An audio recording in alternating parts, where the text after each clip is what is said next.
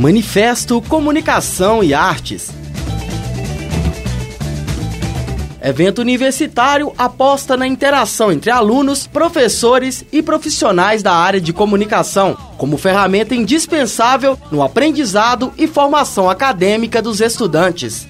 O conhecimento não estabelece fronteiras, encontra-se livre das convenções e condições que limitam a sociedade. Seu gênero é o humano. Sua disciplina é o mundo e as relações entre o homem e a natureza, através da metodologia prática imposta pela própria realidade. Consciente de tudo isso, a Faculdade de Comunicação e Artes da PUC Minas, Unidade São Gabriel, promoveu entre os dias 27 e 29 de outubro de 2015 o Manifesto Comunicação e Artes, composto por uma série de debates, seminários, palestras e workshops voltados para a área de publicidade e jornalismo,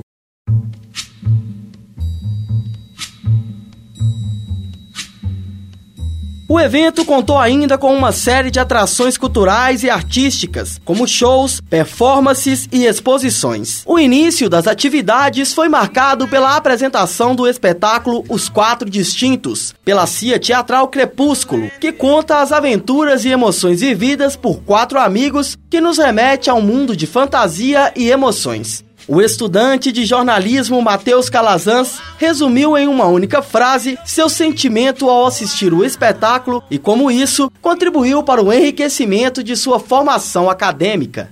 É, normalmente a gente espera pelo óbvio nesses eventos acadêmicos. A apresentação da Companhia Crepúsculo emocionou e surpreendeu, ao mesmo tempo que reforçou a seriedade do manifesto é, que ao trazer um espetáculo com um grupo de atores formado por pessoas portadoras de deficiências e necessidades especiais, revelou o verdadeiro sentido da educação universitária, que é a formação através da diversidade e da inclusão.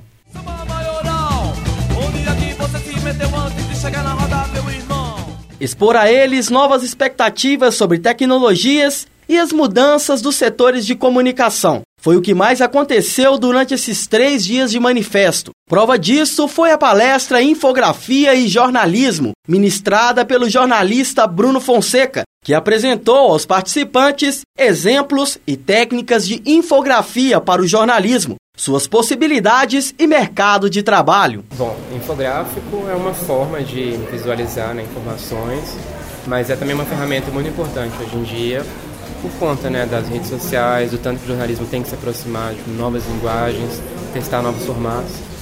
E também é uma ferramenta importante para apuração, né? Ela acostuma o jornalista a estar sempre preocupado com os dados, a checar os dados, a pensar em novas formas de conseguir chegar àquelas informações.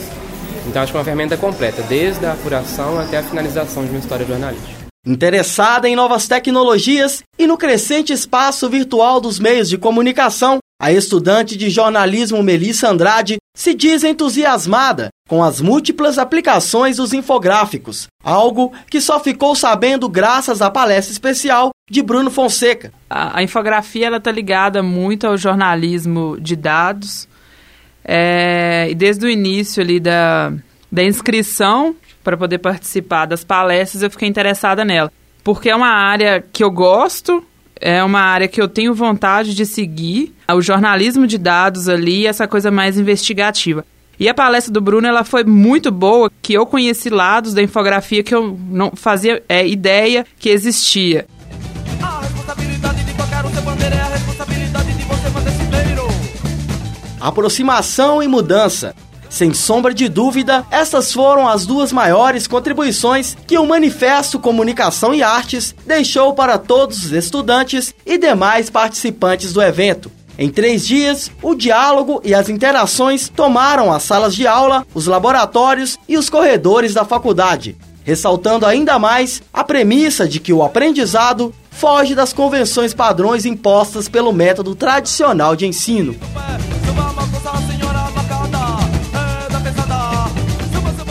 Eu sou o Ranier Alves e esta foi mais uma cobertura de eventos do Laboratório de Áudio do Lab SG PUC Minas São Gabriel.